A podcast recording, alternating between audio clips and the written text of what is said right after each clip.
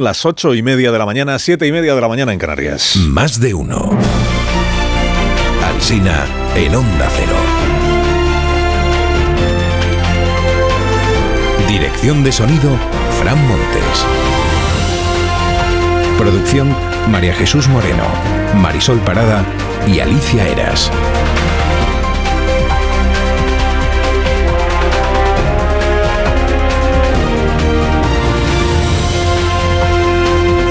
6 de la mañana aquí estamos y aquí estaremos hasta las 12 y 20 minutos. Después empieza la programación local y regional de nuestra cadena. Como usted sabe, a las 2 de la tarde, Elena Gijón, que repasa todo lo que dé de sí informativamente esta mañana. A estrenar el Centro Dramático Nacional una función de título largo. El título es este: Fundamentalmente fantasías para la resistencia ucraniana. Lo ha escrito Sanzola Alfredo, director del Centro Dramático Nacional, y cuenta la historia de una compañía ucraniana una compañía de teatro que iniciada la guerra decide seguir trabajando en un refugio y lo que ensayan es una obra que se llama Pim Pam Putin, que cuenta cómo un grupo español de música barroca es invitado al Kremlin y aprovecha para intentar matar al líder ruso. Dice Raquel Vidales en su crónica del país que esta función recuerda al ser o no ser de Lubitsch. Amigos, quiero que todo el mundo entienda esto. Esta es una comedia seria, un drama realísimo. Buenos días, Dava. Eh, buenos días. ¿Te gusta mi vestido? Bonito, muy bonito. ¿Es eso lo que vas a llevar en un campo de concentración? ¿No te parece bonito? Precisamente por eso. A mí me encanta. Ser o no Creo ser, que tremendo. Eh, José Borrell estuvo en este programa ayer, usted igual lo escuchó, y dijo que urge reponer toda la munición que ha gastado ya el ejército de Ucrania. Hoy dice el periódico de Cataluña en su portada que el arsenal español se vacía, que España ha donado prácticamente toda la munición disponible. Declara un alto mando del ejército a este periódico que están al límite del stock de seguridad y que nos encontramos ahora mismo en el puesto 18 de 41 países donantes en entrega de armas y de munición. Que no se entere Podemos. Se entere Podemos. Estará encantado Podemos con la visita de Sánchez a Kiev. El presidente ha ido esta madrugada. Ha llegado a la capital de Ucrania y tiene una agenda apretadísima durante toda esta jornada porque va a visitar distintos lugares antes de verse con el propio Zelensky y subrayar la aportación española en armamento y en ayuda económica al gobierno de Ucrania. Digo, eh, con Podemos en contra, ¿se entiende? Con Podemos haciéndole oposición. David Jiménez Torres escribe hoy que hace un año todos sobrevaloramos a Rusia e infravaloramos a Ucrania. Y sin embargo, dice, se siguen escuchando intentos de sermonear al pueblo ucraniano sobre cómo debe afrontar la guerra, que tanto se enfocaron erróneamente. Entablar negociaciones declaraciones como si hubiera algún motivo para creer que Putin iba a cumplir después lo que pactara. Se encuentra en Kiev Susana Griso, que esta mañana ofrece una conversación con Olena Zelenska, la primera dama de Ucrania.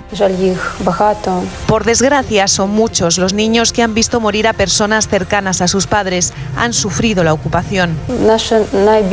Tenemos el deseo de que sea la generación de nuestros hijos la generación de la victoria. Conversación completa en espejo público. La visita de Mónica Conca, la eurodiputada alemana, para ver cómo gestionamos los fondos europeos, da pie hoy a enfoques de todo tipo en la prensa. La entrevistan en el diario El Mundo y dice, debe haber una línea clara contra la corrupción. Me preocupa que España rebaje la malversación. Espero que la Comisión Europea se asegure de que aquí se trata bien a las pymes. El país, sin embargo, destaca esto otro que dijo Mónica Conca en el día de ayer. ¿Fraude en España con los fondos? Por supuesto que no, entre exclamaciones así en la portada del periódico. Aval a la gestión del gobierno de España, dice el país, hoy sin columna de Vidal Folk, que llame a esta señora sospechosa, hija de nazi y conseguidora de favores para una amiga de la infancia. Titula el diario esta mañana, La derecha fracasa en su intento de utilizar la misión europea contra el gobierno. En ABC a quien entrevistan es a la eurodiputada que preside la otra delegación, la que ha venido a informarse sobre el solo sí es sí, y declara, me preocupa lo que está ocurriendo. Editorial de ABC, la ley ya preocupa fuera de España. El periódico al que más relevante le parece que hayan comido juntos Feijó y Pablo Casado es El País, que le dedica media portada hoy.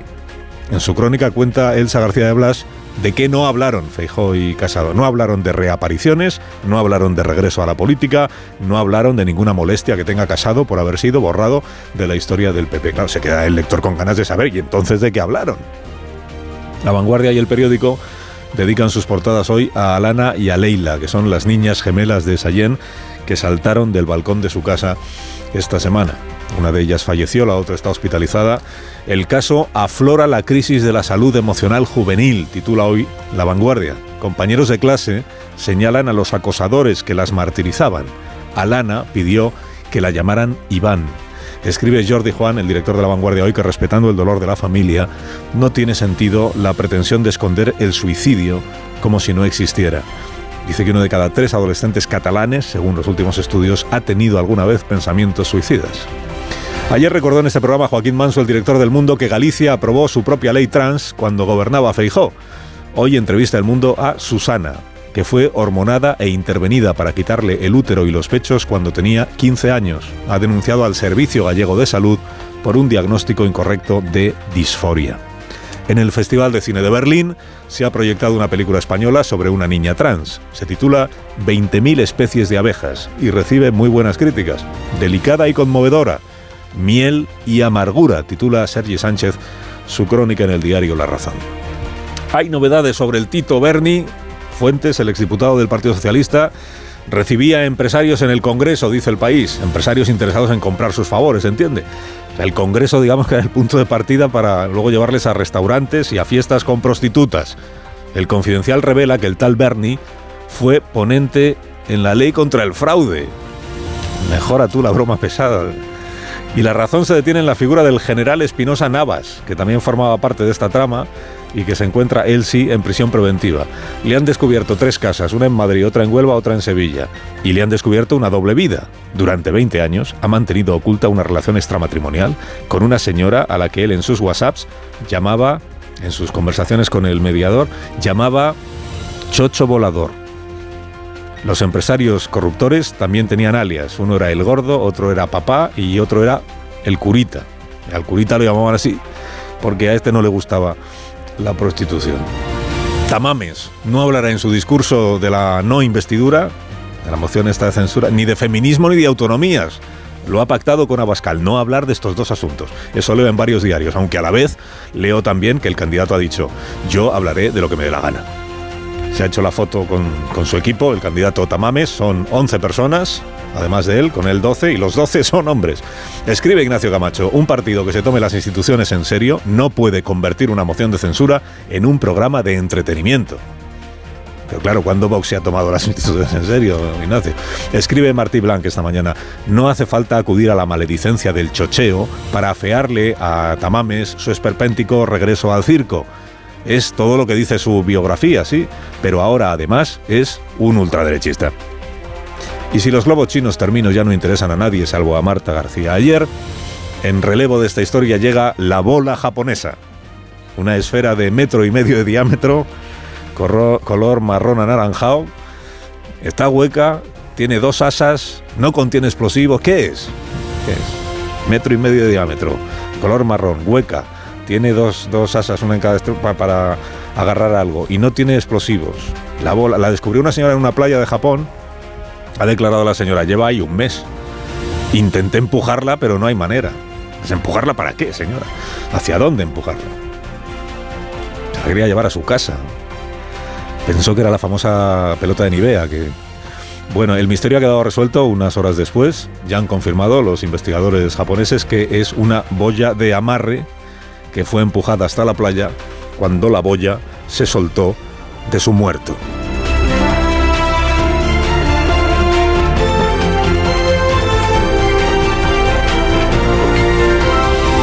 Con Carlos Alsina en Onda Cero, somos más de uno.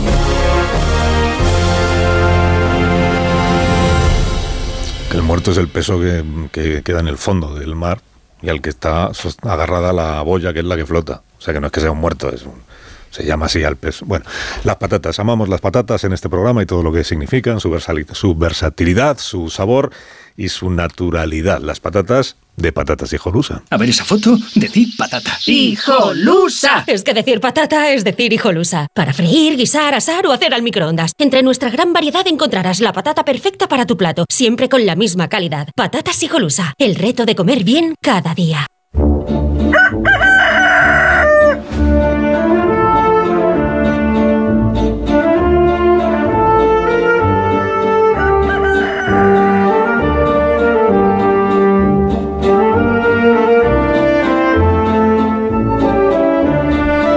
está el gallo La Torre, como cada mañana a esta misma hora. Rafa, buenos días. Carlos Alsina, buenos días. Mira, un cuento. Dos misiones del Parlamento Europeo han visitado España, la de Derechos de la Mujer y la de Control Presupuestario. Las dos misiones, como es natural, se interesaron por la legislación de sus materias que se hace en España. A la de Derechos de la Mujer le ha extrañado que el gobierno legisle para rebajarle las penas a cientos de delincuentes sexuales. Es normal, su sorpresa. Aún se irían más asombrados, pues Irene Montero negó que esto ocurriera, mientras que el Consejo General del Poder Judicial les aclaró que el daño ya era irremediable y que serían muchos más los violadores y pederastas que se beneficiarían de la nueva legislación. A la de control presupuestario le ha preocupado que el gobierno reformara el Código Penal para rebajarle las penas a los malversadores. Es normal su preocupación, porque Bruselas está entregando miles de millones de euros de dinero público al Estado, cuyo gobierno está rebajando las penas para quien malverse el dinero público. Ni una comisión ni la otra tiene competencia alguna sobre las políticas que se hacen en España. Y sin embargo su interés es muy legítimo. De hecho, quizás de todo lo que han hecho en España, lo más adecuado ha sido interesarse tanto por la ley del es sí como por la reforma de la malversación. Esto es por la peculiar forma de legislar que tiene este gobierno. Concluye la torre, concluye. Eh, Concluyo que en esto el gobierno eh, es muy democrático porque no distingue al extranjero del nacional y ha tratado igual al parlamentario europeo que al autóctono. Así que la respuesta fue ninguna. Que tengas un día estupendo, Rafa La Torre, y te escuchamos a las 7 en la brújula. Gracias por madrugar con nosotros. Es mi trabajo. En tertulia esta mañana aquí en Más de Uno, en la radio, en Onda Cero, Aurora Nacarino Bravo. Buenos días, Aurora. Muy buenos días. Recién llega. ¿Vienes de Burgos o no? Vine anoche. Vi- Viniste anoche. No nevaba entonces.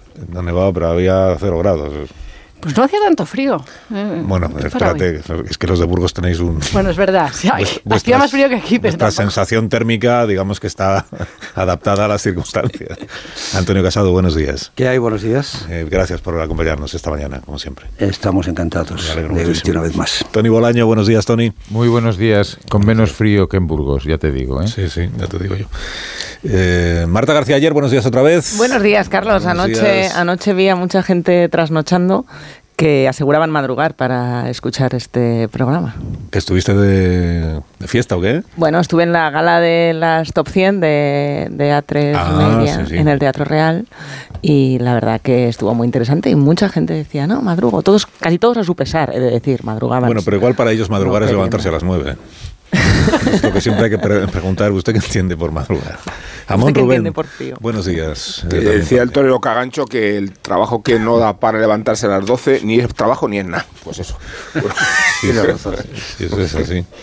Sí, eso es así. Bueno, luego os contaré más cosas de la presencia del presidente en, en Ucrania, porque ha llegado un poco antes. Bueno, ha contado, el- ha confirmado. Este es un viaje del que los medios de comunicación teníamos noticia de que se iba a producir. Lo que ocurre es que con estos viajes, ya se lo explico a los oyentes más de una vez, los viajes a zonas de conflicto eh, existe, digamos, la, la prevención de no dar cuenta de ellos hasta que no se ha consumado ya la hasta que no ha llegado ya el mandatario gobernante hasta el lugar al que se dirigía. Y eso se ha producido a las siete y pico de esta mañana, eh, siete y media el Palacio de la Moncloa ya ha confirmado y ahora están difundiendo a las televisiones las imágenes que el propio Palacio de la Moncloa facilita de la presencia de Sánchez, con quién se ve, con quién no se ve, en Kiev, creo que luego va a Bucha, creo que luego va al Parlamento ucraniano, en fin, iremos contando a lo largo del día todo lo que dé de sí eh, esta visita. Y luego, si queréis, hablamos también, si tenemos un rato, de, del Tito Berni, de esta historia de la trama de conseguidores y de corruptores, empresarios que pagan a, a cambio de tratos de favores del gobierno de Canarias, porque este, este Berni o Bernardo ahora era diputado del PSOE, pero es que venía de ser director general de ganadería del gobierno canario, que es donde al final, o que es donde al parecer estaba el núcleo de la, de la trama, porque es desde donde se conseguían los tratos de favor para determinados empresarios. Se da la circunstancia, lo hemos explicado aquí, que cuando el Tito Berni eh, abandona la Dirección General de Ganadería para ser diputado en el Congreso, es que en el Congreso luego recibía a los empresarios, parecía a mí que soy diputado, soy diputado, o sea, fíjate tú si no te podré conseguir yo cosas, que le heredó en el gobierno de Canarias en el mismo cargo su sobrino, por eso es la trama de los fuentes del tío y del sobrino. Y estas conversaciones que se van difundiendo, porque aquí todo el mundo guarda grabaciones de audio y, conversaciones de WhatsApp, y de ahí sale toda esta investigación que venimos contando. También con estas expresiones que venimos de las que venimos informando en estas últimas horas. Antes de todo eso, me vais a permitir que hablemos un minuto de la presencia de eurodiputadas de la Comisión de Igualdad del Parlamento Europeo en España estos últimos días para interesarse por la ley trans y por la ley del solo sí es sí. Para interesarse en todos los sentidos, porque no es una comisión que venga a hacerle oposición al gobierno en ninguna de estas materias, viene a saber cómo se han hecho esas leyes, qué consecuencias están teniendo, positivas y negativas, entiéndame, para ver qué enseñanza se puede sacar de todo ello. Y en el afán de saber más sobre qué consecuencias o efectos indeseados, como dice el gobierno, ha tenido la ley del solo sí es sí, pues ayer se produjo una reunión entre este grupo de eurodiputadas y el Consejo del Poder Judicial, el Observatorio contra la Violencia de Género, que depende del Consejo General del Poder Judicial, y que preside Ángeles Carmona, que nos está escuchando ya y a la que agradezco que nos atienda un minuto esta mañana. Señora Carmona, buenos días. Muy buenos días, Carlos. Buenos días. Eh, a esta delegación del, del, Parlamento Europeo entiendo que ayer usted lo que hizo fue facilitarle la información que tiene el Consejo del Poder Judicial sobre la situación de la violencia doméstica o machista en España, los casos de agresores sexuales que están todavía pendientes de, de revisiones, posibles revisiones de, de, penas, toda la información de que dispone el Consejo del Poder Judicial. Ese era el objetivo de la reunión, ¿no? Así es, efectivamente. Vinieron a preocuparse de qué manera se estaban aplicando la legislación relativa a violencia de género en general en, en, España, cuáles son los objetivos del observatorio y cuál es su composición y lo que hacemos. Y luego, además, se preocuparon bueno, pues por lo que eh, realmente eh, tiene mucha repercusión mediática en los últimos meses, que es precisamente la aplicación y la reducción de las condenas en los casos de la ley de garantía eh, de, de, de, los delitos contra la libertad sexual. La verdad es que estuvo también un magistrado del Tribunal Supremo que pudo explicar de primera mano cómo se aplica la perspectiva de género en el Tribunal Supremo y cómo se aplica también el criterio de reducción de condenas en estos casos. Uh -huh.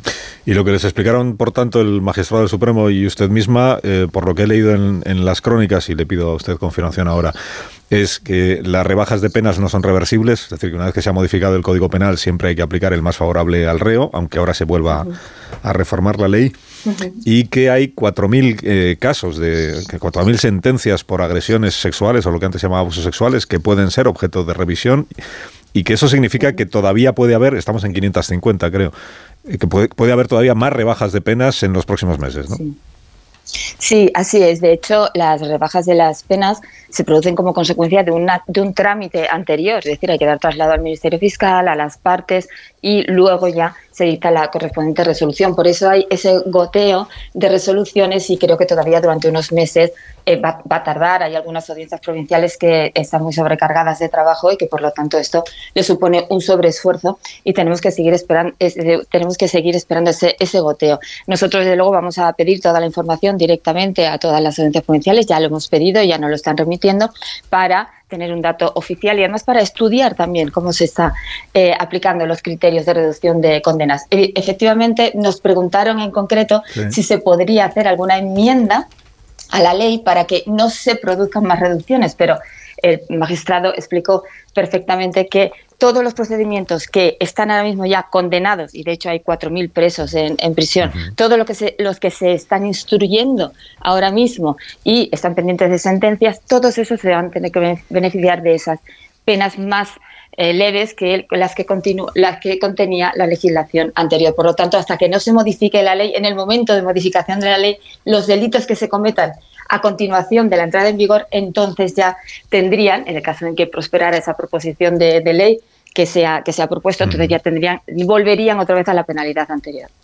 Claro, en el, en el, caso de que prosperara la reforma la, o la contrarreforma, como lo queramos llamar, volvería a penalizarse o a penarse o a castigarse como estaba antes de la ley del solo sí es sí. En el caso de que no prosperara la reforma, habría condenas en algunos supuestos, en algunos casos inferiores a las que había antes de la ley del solo sí es sí. Que eso es algo que admite ya el, el, el, propio gobierno. O sea, sobre eso entiendo que no hay que no hay mucha discusión. Uh -huh. Pero claro, si hay, si hay, eh, eh, hay, los datos oficiales del Consejo del Poder Judicial se van a facilitar la semana que viene. Me decían que estaban sí, ultimando es, la información. Es, Sí, estamos recabando, de hecho, los datos que eh, ahora mismo se están difundiendo a través de los medios sí. de comunicación son correctos, son datos que se obtienen directamente en los gabinetes de prensa de los tribunales superiores de justicia que dependen del gabinete de prensa del Consejo.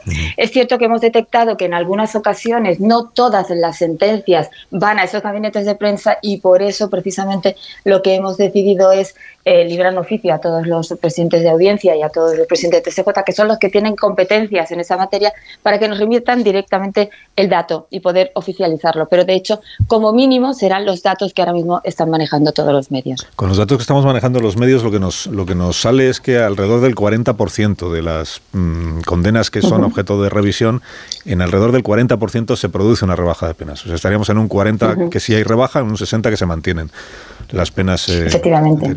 Claro, Así si, es. si se Así man- es. si se mantiene esa proporción, eh, de los 4.000 eh, presos que están cumpliendo condena, mm, nos saldrían alrededor de 1.600 rebajas de penas. ¿no?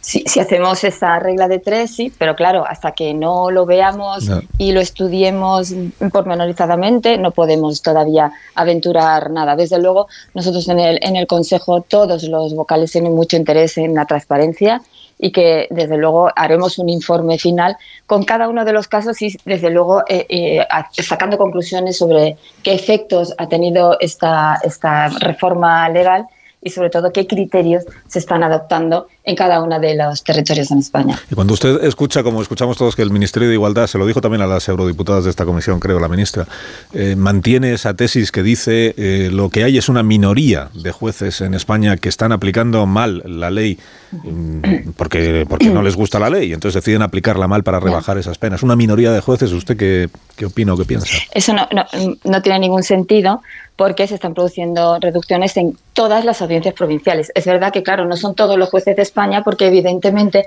los jueces de lo contencioso administrativo no tienen competencia eh, en el ámbito penal y, por lo tanto, no pueden redu- reducir una condena. Son los jueces que están eh, son titulares de las audiencias provinciales o de los tribunales superiores de justicia, que son quienes tienen esa competencia para revisar.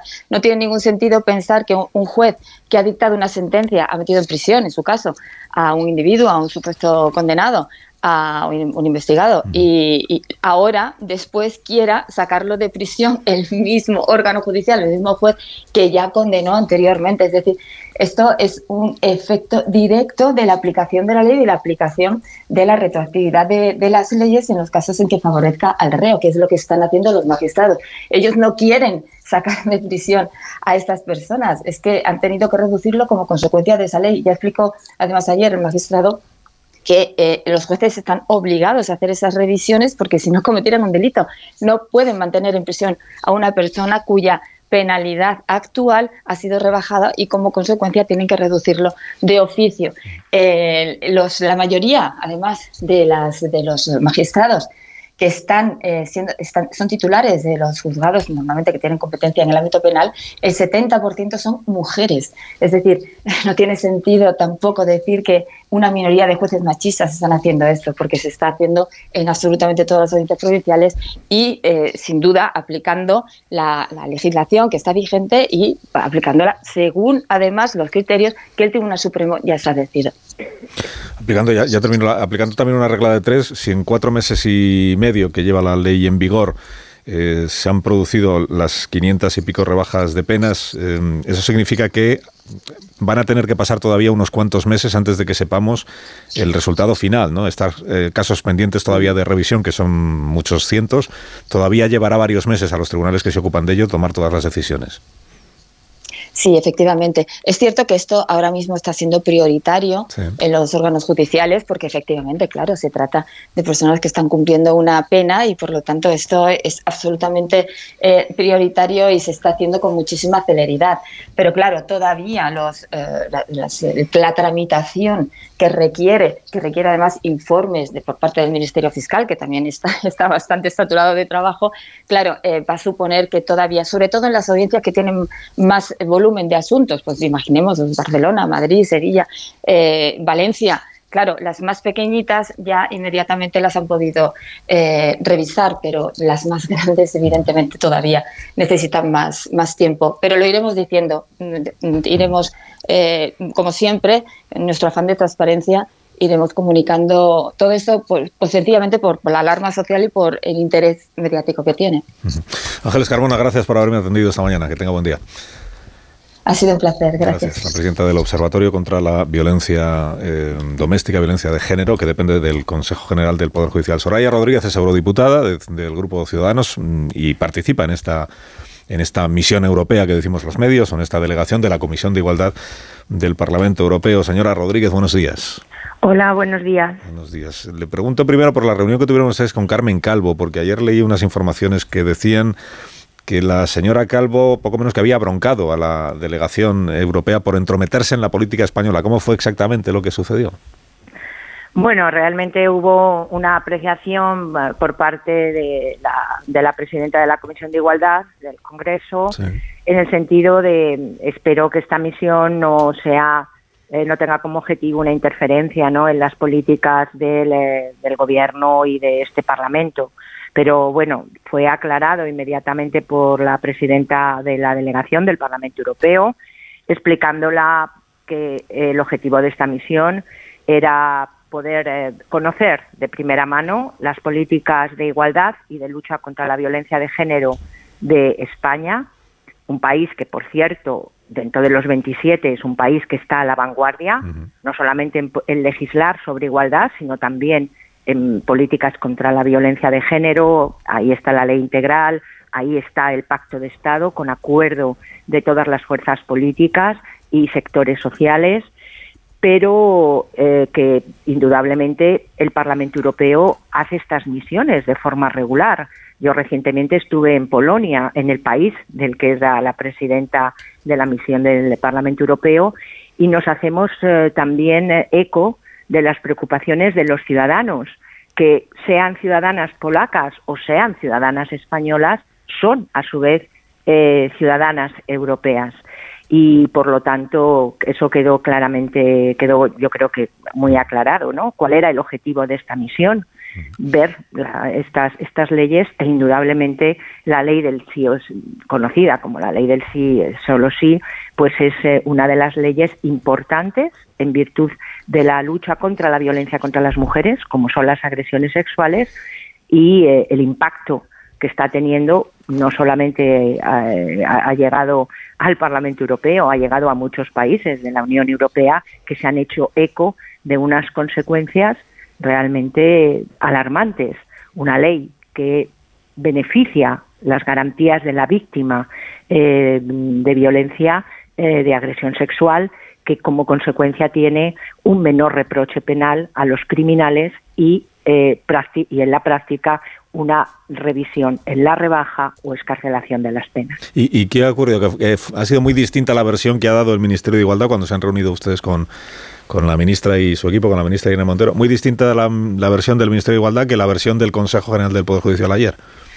Bueno, la verdad es que eh, algo que han observado las parlamentarias que no son españolas es que en otras misiones, cuando vemos una, diferencia importante en algunas leyes, lo que se observa es una diferencia de criterio o bien entre el gobierno y la oposición o bien entre el gobierno y la sociedad civil.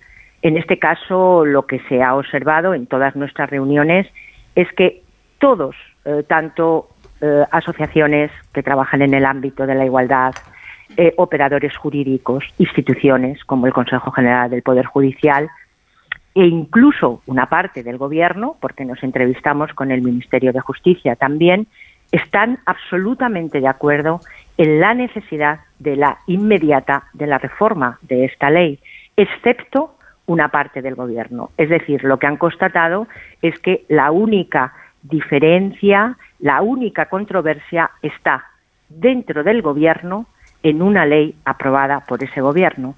Y eso, desde luego, tras la reunión en el Ministerio de Justicia, con, eh, como en la reunión que tuvimos con el Ministerio de Igualdad, se vio claramente esta eh, diferencia y esta posición eh, política diferente en relación a la reforma. El gobierno siempre que sale este asunto eh, recuerda que la ley del solo sí es sí, la, el proyecto lo aprueba el Consejo de Ministros en efecto, pero que luego eh, pasa toda la tramitación parlamentaria y que hay eh, ocho grupos parlamentarios que respaldan el contenido de la ley del solo sí es sí, incluida la reforma penal que, que trae consigo. Y que entre esos grupos estaba el, el de Ciudadanos. Fue, sí, fue un error aquello de ustedes apoyar esa ley. Efectivamente, la ley es una ley eh, eh, aprobada por el Gobierno y aprobada por el Congreso. Es una ley que tiene eh, claros efectos beneficiosos porque protege la posición de la víctima. Es una ley que va más allá de la reforma del Código Penal, reforma la ley de enjuiciamiento criminal, reforma la ley de protección de víctimas, pero todas las partes, excepto una parte del Gobierno, la parte de la coalición de Podemos, asume que ha tenido un efecto que desde luego no era el del objetivo de la ley. Eh, ese efecto claramente se- eh, se- lo estamos viendo, lo estamos viendo cada día, supone un menor reproche penal, que es lo que supone una rebaja de las penas, y todos eh, están de acuerdo en que se debe proceder a la reforma para evitarlo en el futuro. Por lo tanto, sí, efectivamente, mm, eh, mm, eh, el reconocimiento de una ley que tiene un problema evidente en la parte de aplicación de penas y en no haber introducido una disposición transitoria clara que hubiera podido evitar esto. Todo el mundo está dispuesto a reformarla, excepto eh, mm, uno, de, los ministerios autores de la ley. Como acaba de explicarse por parte de- del Consejo General del Poder Judicial, eh, cualquier reforma de la ley va a tener efectos a futuro, es decir, en los hechos cometidos al día siguiente de la publicación en el BOE de la reforma. Si estamos, eh, si sabemos, como lo acaban de explicar, que más de 4.000 eh, criminales, eh, autores de abusos, de, agresiones sexuales, pueden acogerse, se van a seguir acogiendo a esta ley más favorable, lo que no tiene ningún sentido es que no se haya reformado la ley inmediatamente, hace ya cuatro meses, y que no se haga hoy, porque lo único que hacemos es incrementar el número de potenciales criminales que se van a beneficiar de esta rebaja. Por lo tanto, hay que reconocer con honestidad que la ley ha tenido unos efectos que en ningún momento estaban buscados y que hay un problema legislativo en esta ley que hay que asumir rápidamente. Y esto yo creo que es una de las una de las mm, recomendaciones que en la, en la futura elaboración del informe que se haga en el Parlamento Europeo de esta visita eh, debería estar presente. No es eh, necesario que para mejorar la legislación en el ámbito de la violencia y agresiones sexuales, de la violencia contra la mujer y mejorar la posición de las víctimas, como hace esta ley, tenga consecuencias tan indeseadas como la rebaja de las penas y el reproche penal a los criminales. Esto es fundamental. Soraya Rodríguez, eurodiputada, gracias por haber hablado conmigo esta mañana y que tenga buen día. Muchísimas gracias a vosotros. Gracias. 9 y dos minutos, una hora menos en las Islas Canarias. Hago una pausa muy cortita, de verdad, ya lo veréis. Y a la vuelta empiezo a escuchar a mis contertulios sobre este asunto de las delegaciones del Parlamento Europeo, las dos que han estado esta semana en, en España, la que ha, eh, se ha interesado por la ley del solo sí es sí, la ley trans, y la otra, la que ha estado con los fondos Next Generation, ¿eh? con la famosa ya en, en nuestro país eurodiputada alemana Mónica Conca Holmeier que también transmitió ayer sus primeras impresiones, mmm, contadas de forma bien distinta según el periódico que uno lea esta mañana. Ahora entraremos en más detalles. Un minuto y a la vuelta hablamos también naturalmente de la guerra en Ucrania y del presidente Putin. Más de uno en Onda Cero. Carlos Alsina. De uno en Onda Cero.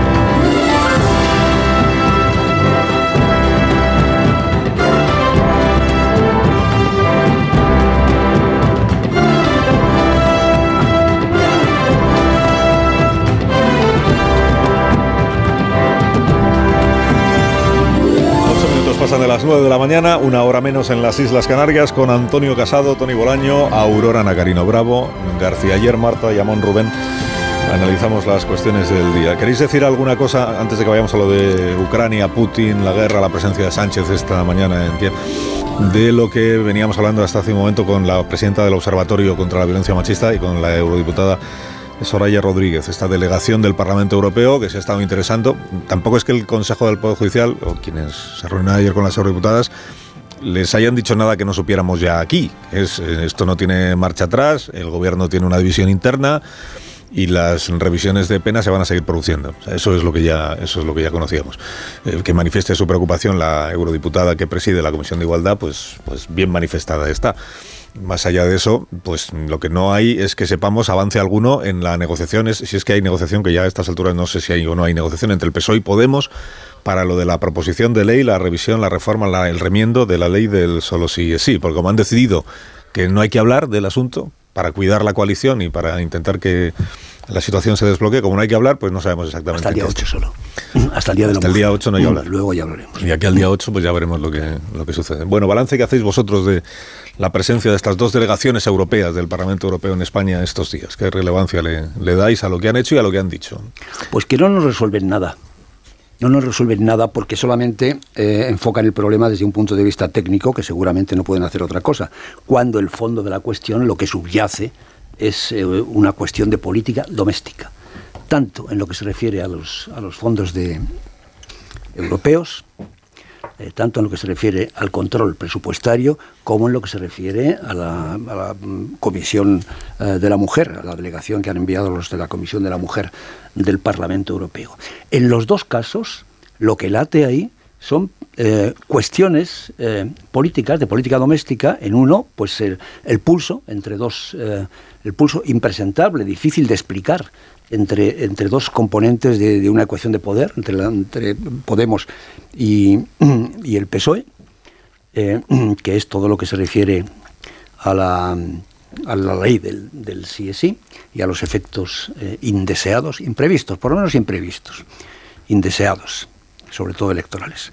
Y en, y en lo otro igual, eh, en lo otro igual, en los fondos de, en los fondos de, ah, europeos resulta que se denuncia eh, opacidad, se renuncia pues que hay mucha burocracia, efectivamente no, no, no- no nos dice nada nuevo, ya lo sabíamos, pero en, en ningún momento se toca el verdadero, el verdadero fondo de la cuestión, que es pues la necesidad que tiene un, un presidente del gobierno en seguir en el poder y por lo tanto ser obsequioso y ser, eh, tomar decisiones que favorezcan a sus eh, costaleros parlamentarios, que en este caso son los, los, nacionalistas.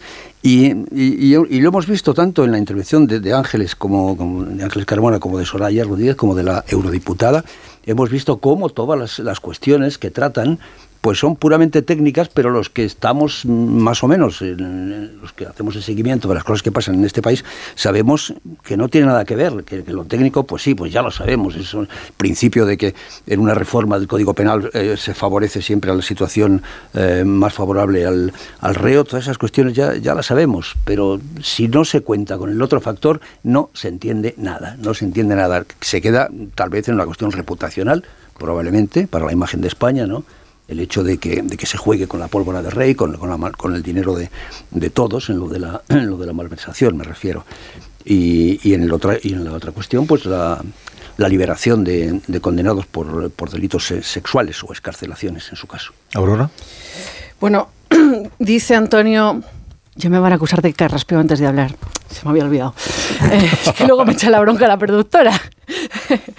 bueno, eh, no, dice Antonio que, que vienen de Bruselas y no nos resuelven nada. Eh, uy, probablemente no pueden resolvernos nada, pero a mí lo único que me reconforta un poco a estas alturas es saber que tenemos un poco topada, por utilizar eh, el adjetivo a la moda, eh, la soberanía. ¿no?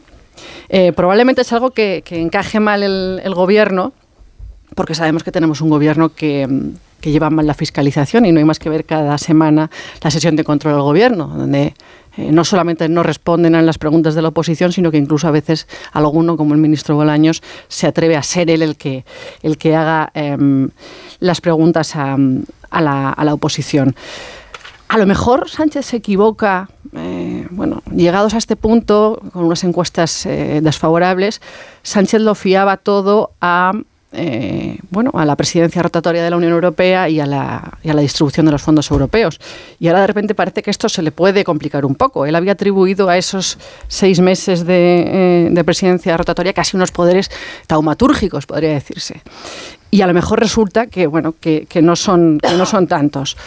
A mí todavía me sigue sorprendiendo que, que sigamos hablando de, eh, del sí es sí eh, y de los efectos no previstos. Claro, seguimos teniendo problemas con la rendición de cuentas. ¿no? Eh, decir no se podía saber no es compatible con, con la responsabilidad que se le puede exigir a un gobernante, no es, no es compatible con la rendición de cuentas. eh, y decir que la ley tenía buenas intenciones eh, tampoco resuelve nada. Las buenas intenciones no son una hoja de servicios, eh, las buenas intenciones no son un programa de gobierno. Em, a mí me preocupa también el, coste, del, coste de oportunidad de, este tipo de políticas, el lucro cesante. Es decir, que tengamos un gobierno atareado en resolver los problemas que él mismo crea, eh, es probablemente un, gobierno que sale demasiado caro a los españoles. Em, con todo, eh, bueno, uno pensaría, y si yo fuera el gobierno de Sánchez, pensaría que no hay nada peor que poner, eh, que, llevar a cabo una reforma de una ley que pone a violadores en la calle. Pero resulta que para ellos hay una cosa peor que tener violadores en la calle, que es hacer una reforma que pudiera apoyar eh, la oposición, que pudiera apoyar el Partido Popular eh, y Vox. Bueno, es toda una idea ¿no? de, de, cuál es el estado de cosas en la política española y también asistir al enfrentamiento dentro de la coalición de gobierno es otro recordatorio de que todos los conflictos que tenemos en España eh, son conflictos que están en el corazón del gobierno. Tanto da si hablamos del CSI, si hablamos de la ley trans, si hablamos de la guerra de Ucrania. Es los conflictos em, vigentes son conflictos que atraviesan el corazón del gobierno. Es que fíjate que el escepticismo de Unidas Podemos respecto a la Unión Europea, que está en su código genético desde el principio, ha planteado la llegada de estos observadores como un caso de injerencia en asuntos que no le competen a, la delegación y claro que le competen y no pasa nada porque le competan. Cuando existe un espacio supranacional que todos bueno, o los euroentusiastas apoyamos, lo hacemos precisamente porque existen espacios de, reserva, espacios de garantía que trascienden las competencias de los gobiernos. Y de hecho, el porvenir del proyecto comunitario pasa todavía porque exista más cesión de soberanía. Y el caso de Puigdemont lo ha venido a demostrar respecto a la falta de cooperación judicial. Luego está muy bien que existan instituciones comunitarias.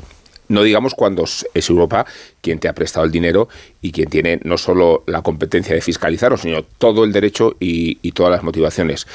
De esta misión lo que se deriva es una excitación del debate nacional. O sea, los medios proclives al gobierno gritan con entusiasmo Europa bendice el destino del dinero y los medios más escépticos con el gobierno utilizan la delegación que ha venido a vigilar la ley del CSI para decir, cuidado, que Europa nos está advirtiendo de los males de esta ley. Luego, todo debate español termina derivándose a su aspecto nuclear, que es donde menos interés tiene, pero donde más repercusión alcanza. De hecho, si esto nos pasa en, en la Eurocámara, en Bruselas, como no va a pasar aquí. España es uno de los países que más ha escenificado, más ha bochornado a muchos eurodiputados por convertir eh, el Parlamento en Bruselas en una extensión de lo que es la Cámara eh, aquí. Y, claro, pues estamos viendo lo mismo. Lo que pasa es que decía antes Antonio que él veía que era demasiado técnico. A mí, fíjate, me parece justo lo contrario. Me parece tremendamente política esta, esta comisión. Son europarlamentarios, por diferenciarlos de los meros tecnócratas de la Comisión Europea, porque a veces es difícil diferenciar a qué se dedica cada, cada organismo europeo. Si no entendemos bien a lo que se dedican los de aquí, pues claro, con, con las instituciones europeas nos podemos hacer lío. En realidad son, eh, bueno, pues eurodiputados, cada uno con su partido y con su ideología y el, poder que tienen es bastante más simbólico en realidad de lo que parece. Han dicho muchas obviedades bastante vagas, lo que explica que pasa esto que decía Rubén, que luego cada uno, como el oráculo que no se quiere mojar, pues lo interpreta para lo que quiere. Y entonces, pues lo mismo se puede titular que no hay, que no hay perspectiva de cortarle el grifo a España, que en esta, esta misión no haya ningún indicio de fraude en la ejecución de los fondos, que, que decir que tira de las orejas. A mí me parece mucho más importante lo que está pasando con la Comisión Europea, que es quien al final tiene el grifo del dinero, de los miles de millones que todavía faltan por llegar y de los que han llegado, que ya ha establecido un mecanismo de, de reprimenda a los países que no cumplan la ejecución de fondos. Esto también es de estos días y me parece mucho más relevante, más allá de las discusiones políticas que tengamos aquí, saber que Bruselas amenaza a España con la penalización máxima del Fondo de Recuperación si no cumple con la reforma de las pensiones que se había comprometido. Y esto ya no es una cosa de oráculo de qué hacemos bien o mal. España tiene que reformar las pensiones, todavía no termina de rematar en qué queda esto, y ahí sí que nos jugamos el último de los pagos que no sé si era el de 6.000 millones, porque hasta, ahora hemos recibido todo en tiempo y forma, es verdad, pero la reforma de las pensiones está directamente vinculada a seguir recibiendo el dinero. Sí, señor, tiene razón. Eso es política con mayúscula, eso es lo que tiene que hacer la, el, el, Parlamento Europeo. Pero no está de más que denuncie también la política doméstica, es decir, las luchas por el poder, cuando las luchas por el poder internos en la política doméstica perjudican a la estabilidad de las instituciones, perjudican, se saltan las generales de la ley, se saltan las técnicas jurídicas. En ese sentido, no estaría mal que esa política con mayúscula que debe hacer, que, debe, que hace el Parlamento Europeo o la Comisión en su caso, interviniese también en estos asuntos, les llamase la atención por no por convertir estas peleas, estas, eh, estas luchas de, del poder propias intestinas en el propio país mm, que, que, que, llegan a desbordar incluso la política con mayúscula, insisto, la, la, la estabilidad de las instituciones. Por ejemplo, perdona, Tony. Eh, no, eh, a ver, yo creo que, o sea, a mí me, me gustaría saber a qué han venido, porque ¿qué hace una comisión del Parlamento Europeo en un, eh, interviniendo sobre un debate que se está produciendo en este país sobre el tema de la ley del, del CSI.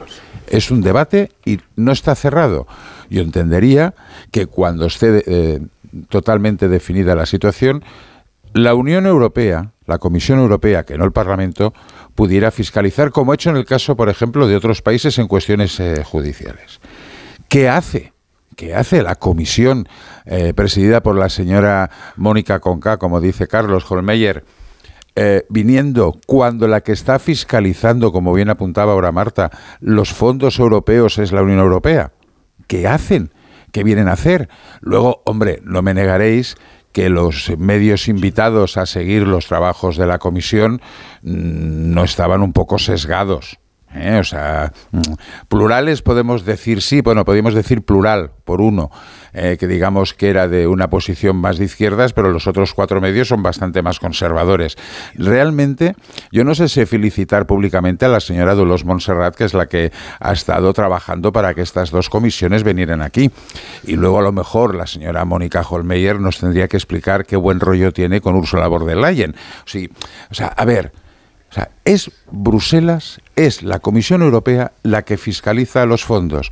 ¿Qué viene a, qué viene a contarnos la señora Holmeyer en, entre, entre reuniones? Mm, pues a mí es que me parece campaña, campaña pura y dura, campaña pura y dura no y, que no has, y que ha fracasado de forma estrepitosa. Es que esto se lo pregunté yo el lunes a la vicepresidenta de la Comisión de Fondos del Parlamento Europeo, que es socialista, uh -huh. es española. Eh, y ella lo que, nos, lo que nos explicó, claro, es que a quien fiscaliza la Comisión Parlamentaria, como en España, eh, es a la Comisión Europea. O sea, el Parlamento Europeo quien fiscaliza es al Gobierno Europeo, para intentar entenderlo todos. Por tanto, la fiscalización es a la Comisión Europea. A lo que vienen aquí, puesto que somos el primer país que ha recibido fondos europeos y somos el primero que está distribuyendo y repartiendo los fondos europeos, es a ver cómo se está haciendo aquí, por si acaso a la Comisión Europea se le está escapando algo y hay que reprocharle que no esté fiscalizando adecuadamente. Ya, sí. Porque en la batalla hasta que es, es, es, es, verdad que existe, que tú dices, entre la señora Holmeyer, Mónica Conca y Ursula von der Leyen, eh, la, en, la batalla, en la batalla en la que están las dos, que es, que es conocida. O sea, que está fiscalizando a Ursula von der Leyen. Claro, ella a quien ah, está vale, vale. ella lo que le reprocha a Ursula von der Leyen es que da demasiado margen de arbitrariedad a los gobiernos de los países europeos. Es decir, que está incumpliendo sus funciones de estar ella encima de cómo se distribuyen, sí. se gestionan los fondos europeos. Este es el, sí. Esta es la razón de que la Comisión venga aquí, como ahora irá a Italia, supongo que es el segundo claro. país en número Y de hecho, cuando hablamos de Italia y llegó al poder Meloni, los márgenes de tranquilidad de la novedad política que podía sobrecogernos porque la ultraderecha se colocaba en uno de los países capitales, digo, los márgenes de tranquilidad los ofrecía precisamente el espacio de gestión europea que trasciende las competencias, las atribuciones de gobiernos y de parlamentos. Y no pasa nada, no pasa nada porque existe un espacio supranacional donde se dirimen las cuestiones esenciales, para bien y para mal. Es que si eh, no existiera la Unión Europea y sus mecanismos de gestión y de control, España no habría accedido a la campaña de vacunación como lo hizo, ni estaría en cabeza de los países más beneficiados Con por los fondos, fondos comunitarios. Es que... Solo faltaba que no tuvieran margen después para intervenir en cómo se gestionan los fondos o en cómo se dirimen algunas leyes que pueden colisionar con derechos. Sí. Es que lo hacemos en Polonia, lo hacemos en Alemania, pues lo hacemos en España. Sí, yo entiendo que al gobierno le puede venir muy mal electoralmente ahora. En Francia, porque... en Francia todavía estoy esperando que alguien le diga al gobierno francés estas comisiones tan importantes que hay que eh, liberalizar la energía Que hay que abrir los mercados, que las medidas proteccionistas no son de recibo, Francia y los Tony, franceses Tony, se lo pasan entre No el así, forro no. de las piernas. Tony, Tony, estas visitas se producen en todos los países europeos, pero además me parece que tiene todo el sentido eh, que vengan a el país que va a ser el mayor receptor de fondos europeos eh, junto con Italia, ¿no? Son 160.000 millones. Eh, claro, es que nos gusta mucho hablar de lo que nos dice de lo que nos dice Europa, de lo que nos dice Bruselas. Pero bueno, también tendríamos que hablar de lo que nosotros decimos a Europa, del mensaje que nosotros mandamos a Europa. Porque Europa es un club de solidaridad. Y el club de solidaridad hay que, hay que, hay que cuidarlo. Nosotros vamos a recibir 160.000 millones. ¿Qué tenemos que decir? O sea, que nosotros tenemos que cumplir con nuestros socios. Europa ha hecho un esfuerzo económico en- en- y solidario en su respuesta a la crisis pandémica sin precedentes y que además creo que ha servido eh, para lavar la imagen que dio en la, en la crisis económica de 2008. Pero eso hay que cuidarlo. Es decir, nosotros tenemos que, cumplir los compromisos con nuestros socios europeos. Tenemos que ser serios, tenemos que demostrar que los fondos se van a gastar bien, tenemos que ser transparentes con el destino de esos fondos. por eso lo hace Eh, no podemos decir a qué vienen, a qué, han- a qué han venido, a qué han venido. ¿A qué no. han venido? Mira, Sí, lo que no, sí, no puedo- mira, Tony, lo que no puede el sesgo ser de los medios Tony, de comunicación déjame terminar, déjame hace terminar. sospechar que No es un acto de ser- campaña de un partido. Pero No ¿qué es puede ser. Los, medios que se quieran adherir a la cobertura de un acontecimiento. No, no, no, son medios invitados, perdona Rubén. Mira, lo que no puede ser es que luego nos llenemos la boca diciendo que somos los más europeístas del mundo. Porque si no nos tomamos en serio la Unión Europea, si no nos tomamos en serio el, di- el dinero de los socios europeos, el dinero de los contribuyentes europeos, el resultado después es el auge del populismo, el auge del escepticismo, el auge de los eurófobos. Sí, es decir, claro. todo eso es el resultado, la consecuencia de no tomarse en cuenta, de no tomarse en serio el compromiso que supone ser miembro de la Unión Europea. Claro. ¿Hago una pausa con vuestro permiso? Sí, y sin él incluso. y si dijemos- si decimos que no, ¿qué? Eh, pues va a dar igual. Eh, Ah, Sony vale. 25, eh, una hora menos. O sea, aquí no se vota, Tony. Ya. Eh, no es asambleario esto. no, aunque a veces lo parece. Pero no, no lo es. Hacemos una pausa, a la vuelta os pregunto por Ucrania y por Putin ayer, este meeting fiesta sobre el que se han ido conociendo algunos de, personas que estaban ahí. Por ejemplo, un periodista francés, creo que ayer hacía un hilo en, en Twitter. Un hilo en Twitter, fíjate Marta, ya me han pasado un hilo en Twitter.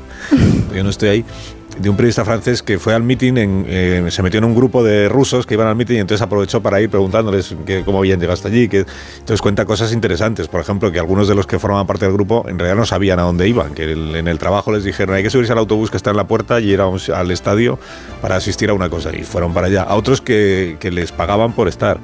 Eh, bueno, les pagaban poco, pero les pagaban por... Y que allí era donde les repartían las banderas y les jaleaban. O sea, o sea, como en cada grupo había como uno que se encargaba de decir, venga, ahora las banderas, un regidor. diría. ¿Dónde lo he visto esto yo antes? té y salchichas, té y salchichas les daban también ah, para Té ir y a- salchichas y como salchichas, recompensa. Sí, en sí. lugar de bocadillo, autobús y bocadillo, autobús, té y salchichas. Minuto y ahora mismo hablamos de Ucrania, del presidente Sánchez en Kiev y del resto de la actualidad del día. Más de uno. Onda Cero. Carlos Alsina. Dos cositas.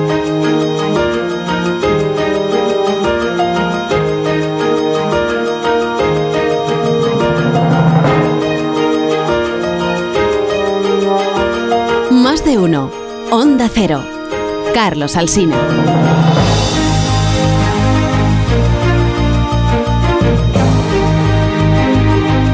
Y antes de que empezara, ¿de qué estábamos hablando aquí en la Antes de que empezara hace un año, mañana, esta próxima madrugada se va a cumplir un año del comienzo de la agresión rusa a Ucrania. Antes de que empezara, o sea, en el día antes, tal día como hoy de hace un año, ¿de qué estábamos hablando?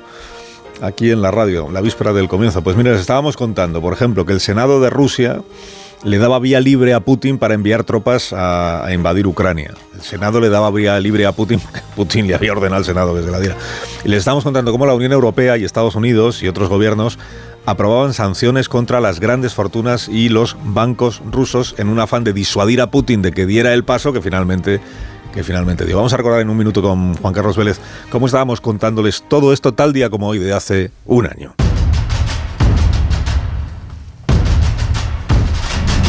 for Formalidad tras formalidad, Putin ya ha recibido el aval del senador de Rusia para dar apariencia de legitimidad al envío de tropas. La agencia de noticias Reuters informa de un nuevo despliegue de más de 100 vehículos militares y docenas de soldados rusos al sur de Bielorrusia, o sea, cerca de la frontera con Ucrania. El portavoz del Kremlin, Peskov, se resiste a explicar hasta dónde abarcan los territorios autoproclamados que solo Rusia reconoce y eso lleva a la OTAN a pensar que en realidad Rusia quizá aspire a invadir un territorio mayor que el que ya controlan los separatistas. Todos los indicios apuntan a que Rusia sigue planeando un ataque a gran escala sobre Ucrania. Fue el presidente Biden el primero que verbalizó el temor de que Kiev, la capital de Rusia, fuera también uno de los objetivos de este despliegue militar. Ojalá me equivocara sobre esto, pero Rusia no hace más que incrementar su amenaza contra el resto del territorio de Ucrania, incluyendo grandes ciudades y la capital, Kiev. Ministro de Exteriores, el señor Blinken, ministro de Exteriores estadounidense, había decidido que ya no tenía sentido reunirse con Lavrov, el ruso, porque el gobierno ruso había certificado su rechazo total a la vía diplomática. Estados Unidos y la Unión Europea aprueban una primera ronda de sanciones para bloquear el acceso de Rusia a los mercados financieros, embargos comerciales y el veto a las élites y fortunas de los oligarcas. Es un paquete fuerte, es un paquete duro, pero ciertamente no es todo lo que la Unión Europea puede hacer. Putin se libra de las sanciones por el momento. La decisión más severa la adoptó el gobierno de Alemania. El primer ministro Scholz suspendió el gasoducto Nord Stream 2. Scholz dio así mucho antes de lo esperado el paso que le venía exigiendo Washington de incluir en las sanciones este macroproyecto que afecta directamente a la economía rusa, aunque también y mucho a la alemana. Canadá, Japón y Australia también aprueban sus propias sanciones esa madrugada. Sanciones que no logran disuadir a Putin de seguir adelante con sus planes.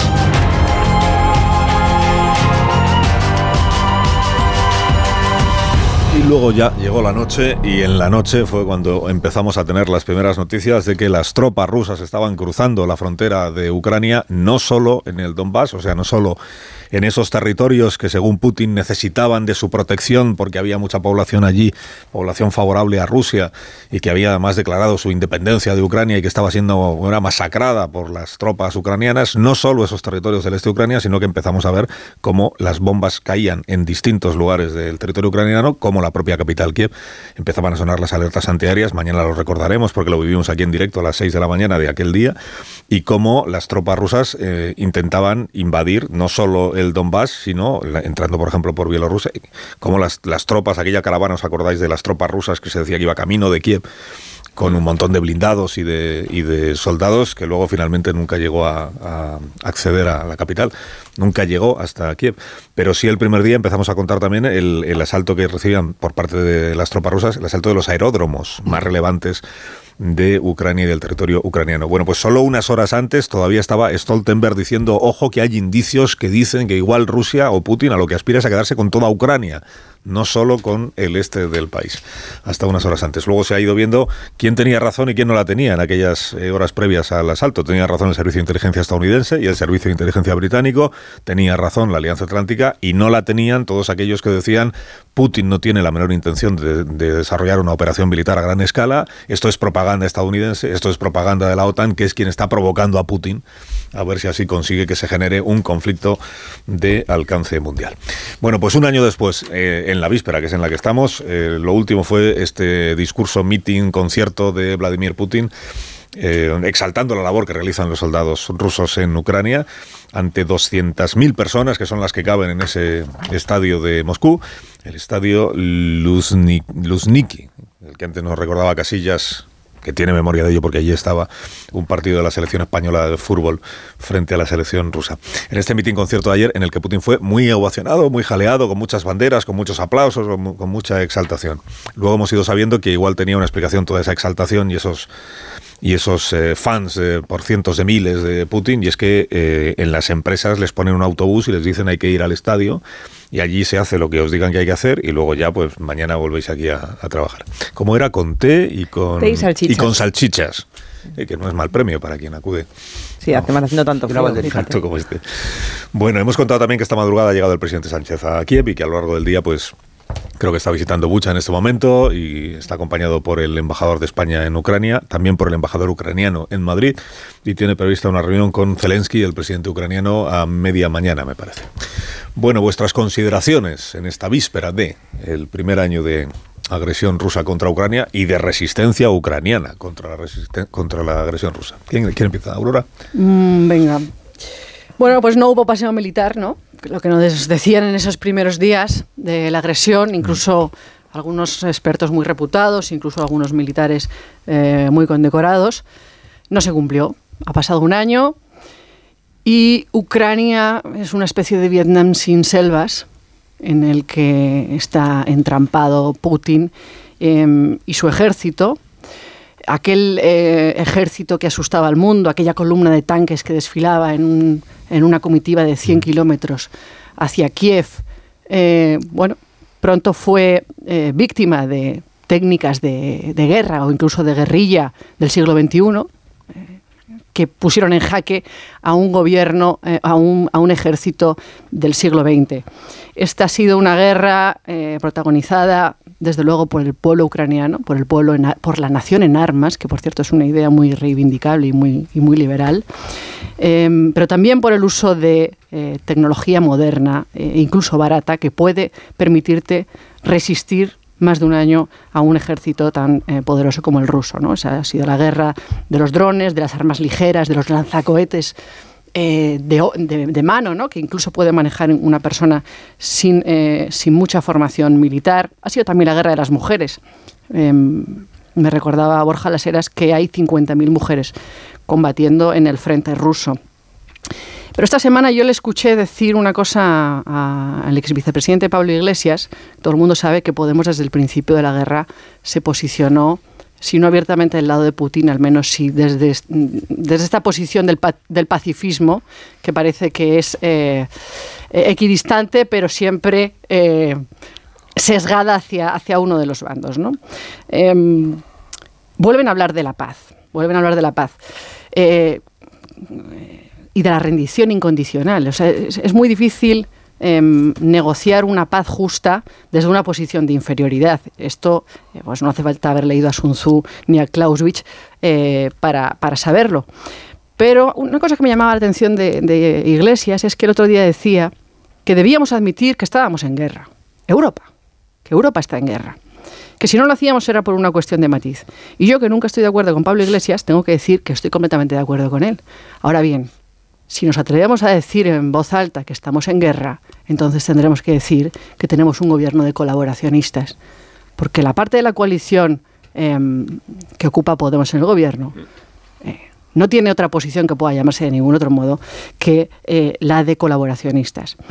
Em, aquí lo que hay es eh, bueno, una circunstancia en la que hay que posicionarse de una manera radicalmente moral. Fíjate que es, muy, es muy contradictorio porque hemos moralizado todos los aspectos de la vida, hemos moralizado ir en bicicleta, hemos moralizado los pronombres, hemos moralizado todo, hasta el punto de que cuando por fin tenemos delante una causa que es radicalmente moral, no la vemos. Es decir, la causa eh, que defienden los ucranianos es radicalmente moral. Eh, la soberanía, la integridad territorial, y en último término, la vida y la libertad del pueblo ucranianos están alineados con los valores que defendemos en Europa.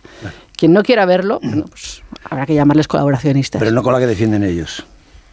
Claro, es que el problema, Aurora, es que nosotros partimos, yo comparto todo lo que dices, pero es que partimos de unos marcos mentales que para nada les suenan a los rusos porque no tienen nada que ver. Nosotros pertenecemos a, un, a esta parte del mundo civilizado que hemos aprendido lo, de, lo del derecho, lo de la ley, lo del voto, lo de la democracia, lo del humanismo, el, cristianismo, el, individuo.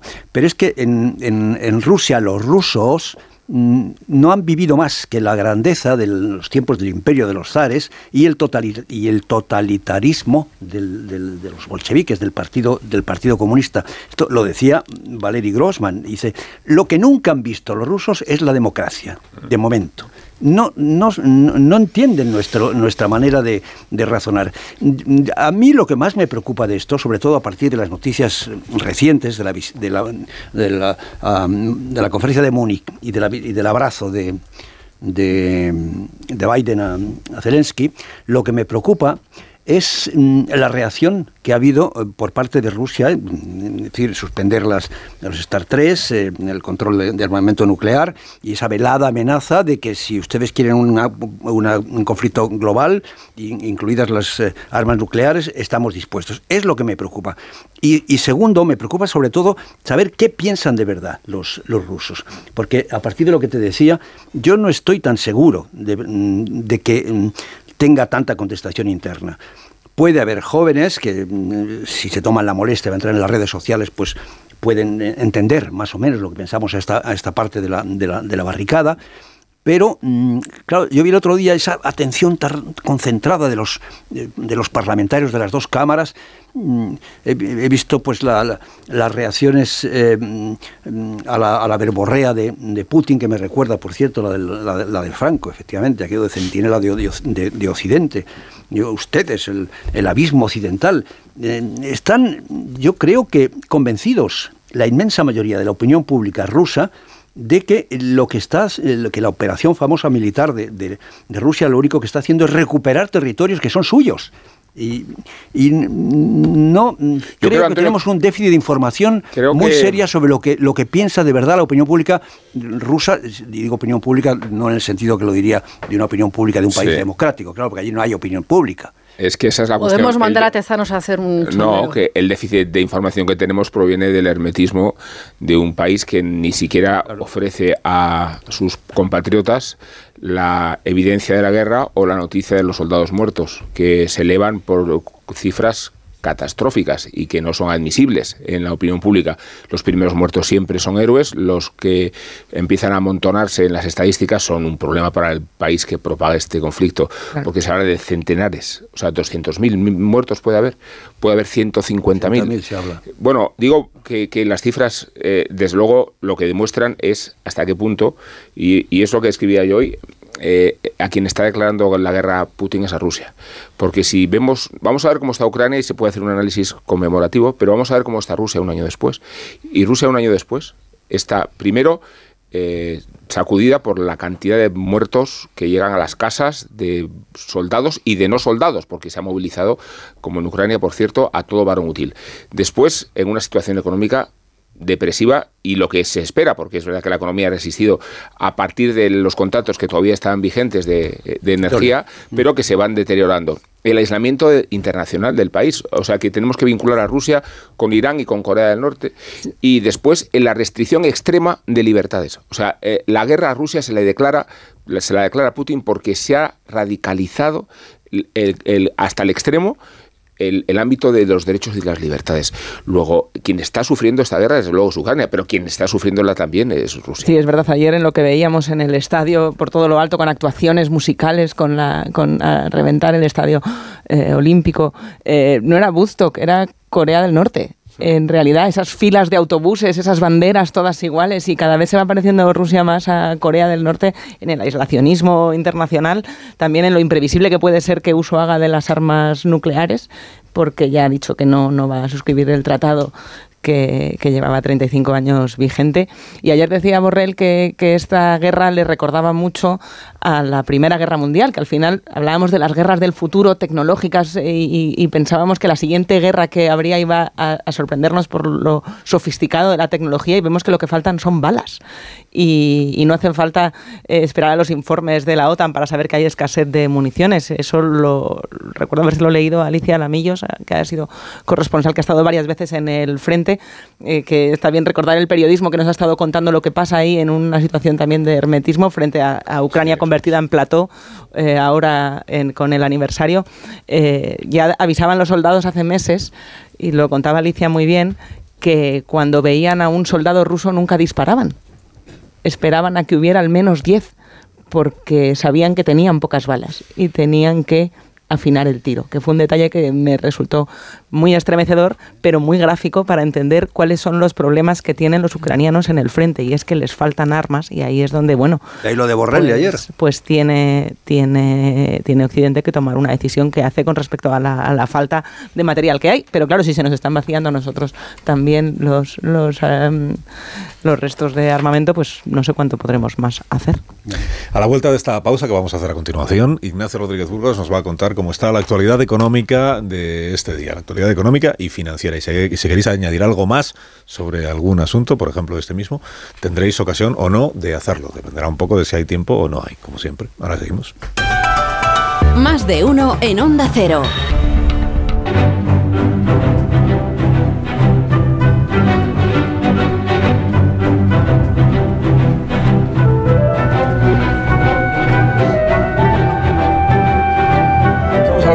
Y la actualidad financiera de esta mañana del jueves que nos trae Ignacio Rodríguez Burgos. Ignacio, buenos días. Muy buenos días. Pues decirte que los mercados financieros europeos abren al alza. En el caso español sube un 0,36%. Supera, reconquista de nuevo los 9.200 puntos, empujada sobre todo por Telefónica, que se revaloriza casi el 3% tras presentar más de 2.000 millones de euros de beneficios correspondientes al 2022 y supera así las previsiones de los analistas. Su facturación roza los 40.000 millones y hay que apuntar que crece en todos los mercados y que el 40% de su negocio se concentra ya en Hispanoamérica y en Brasil. Tras, tras, Telefónica también destacan las subidas de la aerolínea IAG y del gestor de aeropuertos AENA en otros mercados mucho más cercanos. Por ejemplo, el de las hipotecas, pues el año pasado se firmaron 463.000 hipotecas, un 11% más, aunque el crecimiento es la mitad que en el 2021. Y hay mercados más cercanos, más de todos los días, como por ejemplo el de los supermercados, carritos y cesta de la compra, que han visto caer las ventas un 4,5% a pesar de la rebaja del IVA en algunos alimentos. Hay que señalar que esta caída del consumo no es una cuestión puntual, sino que ya se acumulan cuatro meses consecutivos de estrechamiento del consumo por culpa de la inflación. Y señalar también que las grandes fortunas deberán pasar por la caja de Hacienda con el nuevo impuesto, eh, el impuesto que se denomina desde Hacienda, desde el gobierno, el impuesto de solidaridad, pues deberán abonar este tributo a partir del 1 de julio. Con los calores del verano, ya sea en bikini o sin él, habrá que pagar la gente que tenga dinero, la gente de más de 3 millones de euros de patrimonio a partir del 1 de julio. Gracias por recordárnoslo, Ignacio.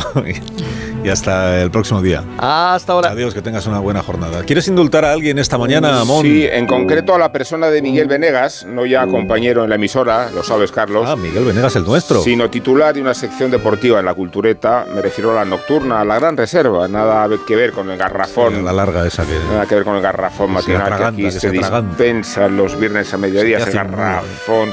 Así que para hablar de Venegas y de la Cultureta pongamos su propia sintonía. Y aprovechémosla, Carlos, para anunciar que Venegas ha publicado un bestiario en Espasa, lo que el pibe le dijo a Dios, donde traslada al papel las crónicas que le venimos escuchando en la radio. Es la manera de concederles una nueva vida y de probar, demostrar que el deporte es la única religión cuyos dioses todavía se admiran y adoran, quizá porque las grandes proezas que los describen coexisten con el lado humano y oscuro, igual que los héroes y las divinidades clásicas, el paganismo. El criterio selectivo de Venegas, ya te digo, es arbitrario. No dedica una hornacina a George Best ni a Messi, por ejemplo, pero el santoral sí tiene en cuenta a los profetas que han remarcado los progresos de la sociedad, a los templos donde se practican las religiones entre Roland Garros y Wembley, y a las disciplinas deportivas que ni siquiera aparecen en el marca, el hurling irlandés, por ejemplo, como expresión del nacionalismo identitario. El deporte es una forma como cualquier otra de hacer política. Venegas la cultiva desde la buena literatura y no porque pretenda blanquear el fútbol ni despojarle de sus aristas, sino porque la pelota, grande como la del básquet o pequeña como la del tenis, simboliza un fetiche que estiliza las antiguas guerras y que golpea las pasiones, de tal manera que, nos dice Venegas, el deporte es la sociedad, porque la sociedad es el deporte.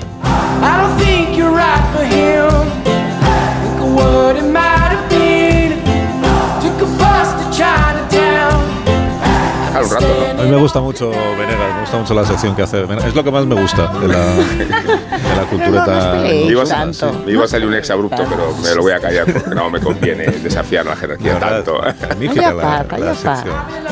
Y la de Nacho Ibernón también te gustará. ¿Qué ibas ¿no? a decir? He hecho la que más me gusta. No digo que las demás no me gusten. Pero las secciones es lo que más me gusta. la cultureta nocturna. Es como si vas a un asador, Carlos, eh, vas a un asador de Burgos y lo, y lo, que te gusta es el pacharán que te dan al final, no te jodas. ya es como... es corto y al pie. Hola Marisol, ¿cómo estás? Muy bien, buenos días. Estas personas quieren unos Callahan para irse. Para ir programa. abandonando el estudio, ¿eh? alguno más que otro, y que disfrute caminando con Callahan, porque Callahan Adaptation ya sabéis que os ofrece la mejor tecnología para caminar. Zapatos diseñados por un equipo de expertos artesanos y especialistas en la manufactura del calzado. Las últimas tendencias, novedades y diseños fabricados con materiales de máxima calidad y exclusivos con su tecnología Adaptation. Camina más y camina mejor con el zapato más cómodo del mundo. Tecnología, diseño y confort a buen precio, a la venta en las mejores zapaterías y en callahan.es. No nos ha dado tiempo a hablar del Tito Berni, pero ya otro día lo. Tito Berni, el general, ese que está. Grandes titulares, ¿eh? Trama de los media, el mediador. Oye, del 60 aniversario del CIS, ¿eh? que se celebra ahora dentro de un rato. ¿Es el aniversario del CIS también hoy? Sí, señor. ¿Harán encuesta? Es que antes se llamaba Instituto de Opinión Pública. sí, Eh, sí. 60 aniversario. Es el aniversario el del CIS, es 63. el aniversario del Racing de Santander, es el aniversario del Ejército Rojo, El es el 23F, aniversario de la expropiación de ¿eh? Rumasa y es el aniversario El ah, del 23, 23F del golpe de Estado. Eh, Tezanos va a celebrar el, el, el aniversario del CIS con un picayelos para destruirlo del todo ya. Adiós Aurora, adiós Más Antonio, respeto a los heterodoxos. adiós Bolaño, Hasta luego. el próximo día, adiós, Adiós, Marta, Carlos. hasta Adiós. mañana, Hasta luego. adiós Amón, que tengas un buen día No os metáis en líos. y hasta mañana, A Carlos. adiós.